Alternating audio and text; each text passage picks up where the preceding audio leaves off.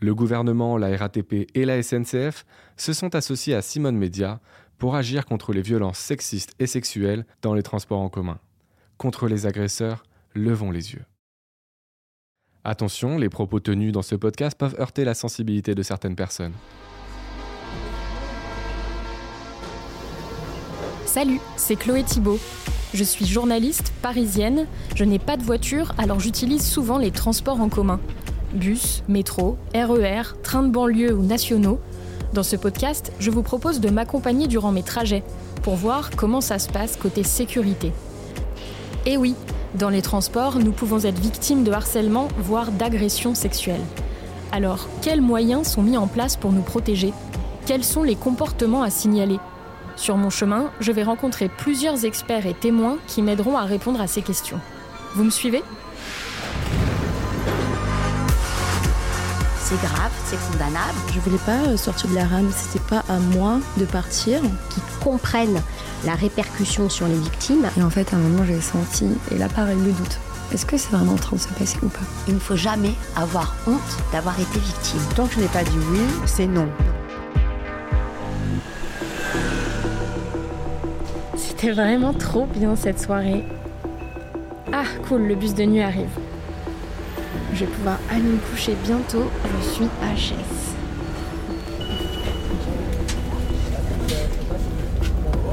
Vous allez où? Vous rentrez chez vous? Bah réponds, je suis pas méchant. Je te demande où tu vas. Réponds. Je suis, je suis fatiguée, j'ai pas envie de parler. Vous pouvez me laisser tranquille? Qu'est-ce qui se passe là? Il est en train de la draguer ou de la harceler? J'entends pas bien. Quand c'est pas oui, c'est non. Ça, c'est la base du consentement. Malheureusement, parfois, notre consentement n'est pas respecté. Olga nous raconte ce qui lui est arrivé. Au bout d'un moment, j'arrive dans la ligne 4. Et là, un mec, justement, vient s'asseoir à côté de moi. Et là, euh, donc, le gars commence à me demander mon Instagram. Donc, moi, je commence à lui dire gentiment, écoute, euh, non, je suis désolée, je donne pas mon contact, j'ai pas envie.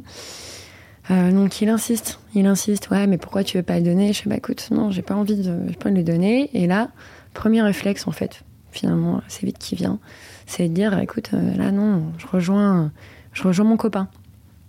Ce qui était totalement faux, mais je dis non, là je rejoins mon copain. Et là le, mec dit, mais moi, mais moi je viens, enfin, je, viens avec toi. Et je fais, bah non, tu viens pas avec moi. Enfin, je viens de te dire en fait que que je vais chercher, euh, enfin que je vais voir mon copain. Donc non. Et le gars dit euh, Non, non, mais euh, tu descends où? Donc euh, là, je commence à regarder un peu ses arrêts. Je vois qu'il me reste plus ou moins une dizaine, une dizaine d'arrêts. Je fais Waouh, ok, ça va être long. J'ai pas envie de lui dire où je vais descendre. Je commence à regarder les arrêts. Je vois qu'il n'y a pas grand monde quand même sur, le, sur, les, sur les quais en fait. Donc je me dis Bon, je suis quand même mieux à l'intérieur. Mais bon, le gars commence à être très insistant. Je commence à me tourner, vraiment être dans le désintérêt le plus, le plus total en me disant au bout d'un moment le mec va, va comprendre. Et il continue, il continue, parce qu'il voit que je descends pas en plus, donc il dit mais tu descends où? Et je me dis, puis le mec va vraiment, il va, il va me suivre jusqu'au bout en fait. Il dit non, non, mais en fait je vais venir chez toi. Donc là, euh, en fait, j'ai décidé d'appeler mon, ami. Et là, tout de suite, euh, je, bon, je le prends téléphone. On est proche, c'est un bon ami, mais quand même, là, je le prends téléphone, je fais oui, allô, chérie? Oui, oui, mon amour, oui, tu m'attends, tu m'attends au bout du métro. Donc lui, tout de suite, fait Waouh Là, il y a un problème. Je fais Oui, oui, euh, tu veux bien m'attendre au niveau du métro? Il fait Ouais, écoute, il n'y a pas de souci. Je vais descendre, t'es où? Et là, j'avais pas du tout envie de dire, donc je dis Bah, non, mais dans deux ou trois, quatre arrêts, normalement, je suis là. J'ai menti, déjà, pour que le gars comprenne. Et en plus, euh, je, me suis quand même après euh, refait un peu toute la scène et je me suis dit, c'était quand même. C'est drôle quand même de dire que c'est plus facile de mentir et de s'inventer finalement une vie plutôt qu'au bout d'un moment dire clairement, en fait, là tu me saoules. Non, tu ne vas pas rentrer avec moi. Non, il ne va rien se passer et maintenant j'aimerais que tu me laisses tranquille. Peut-être il y a encore cette espèce de honte en fait. Vraiment de dire au bout d'un moment non. C'est vrai que je vais pas, je vais pas affoler les gens. Jusqu'ici, bon ok, il est lourd mais est-ce que c'est assez grave ou pas? Est-ce que c'est assez, euh, est-ce que, est-ce que ouais, est-ce que c'est assez grave en fait finalement pour pour déranger des gens? Et, euh, et même, je pense que même dans ce moment-là, en fait, t'es pas vraiment dans l'analyse du truc. Tu sais pas trop. Toi-même, en fait, comment l'analyser? Juste, tu sais pas trop. Tu cherches des options, mais tu sais pas tellement. Que ce soit dans les transports, dans la rue ou même dans notre sphère privée, il peut être difficile de savoir comment exprimer que nous n'avons pas envie de quelque chose. Pour que cette notion de consentement soit vraiment claire pour tout le monde, j'ai demandé à Sabine Salmon, présidente nationale de l'association Femmes Solidaires, de nous l'expliquer. Alors, le consentement, c'est le fait de donner ou de ne pas donner son autorisation, sa permission à quelque chose en fait. Voilà, c'est de pouvoir dire oui ou de pouvoir dire non. À partir du moment où on est dans une situation où on ne se sent pas confortable, où on sent qu'il y a quelque chose qui se passe, où on n'est pas à l'aise, euh, ben c'est à ce moment-là qu'on doit exprimer ou pas son consentement, qui peut être un, consentement qu'on verbalise, c'est-à-dire en disant oui ou en disant non. Ça peut être un consentement d'attitude, c'est-à-dire de dire oui ou non de la tête, mais ça peut être aussi un consentement, je dirais, intérieur, c'est-à-dire à partir du moment où moi je ne me sens pas à l'aise, je m'autorise moi-même par exemple, à changer de wagon, à sortir du wagon, ou je, m'autorise moi-même à me demander à moi-même si, si ça va ou pas pour moi. Oui, parce que dans le cas d'une agression, la personne qui nous agresse ne va pas nous demander euh, est-ce que tu es d'accord ou pas si je fais ça? Exactement.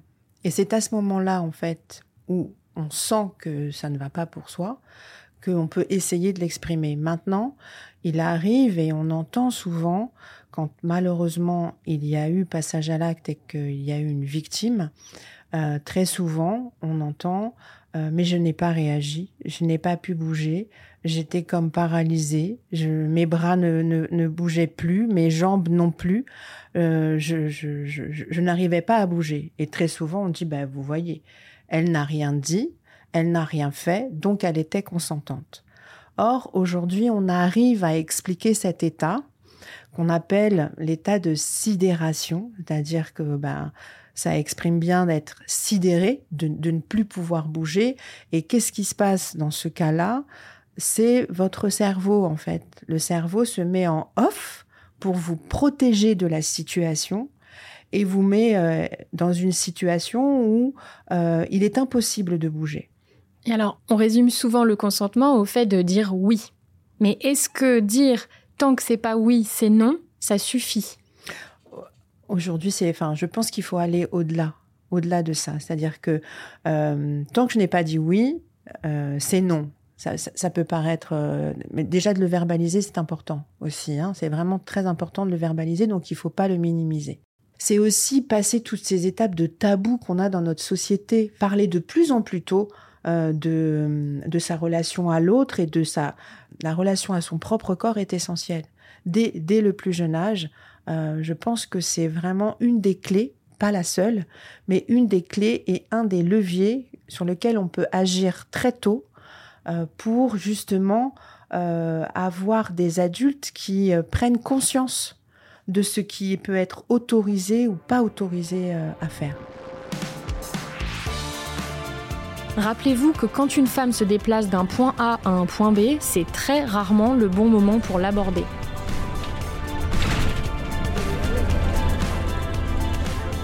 Monsieur, est-ce que vous pouvez arrêter le bus s'il vous plaît? J'habite juste ici.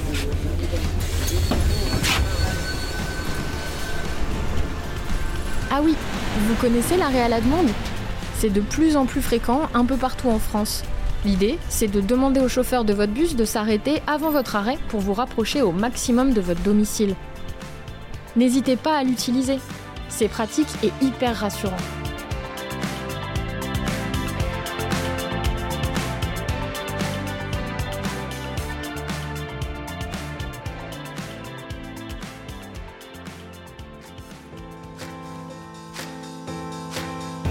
C'est la fin de cet épisode. Merci de l'avoir écouté.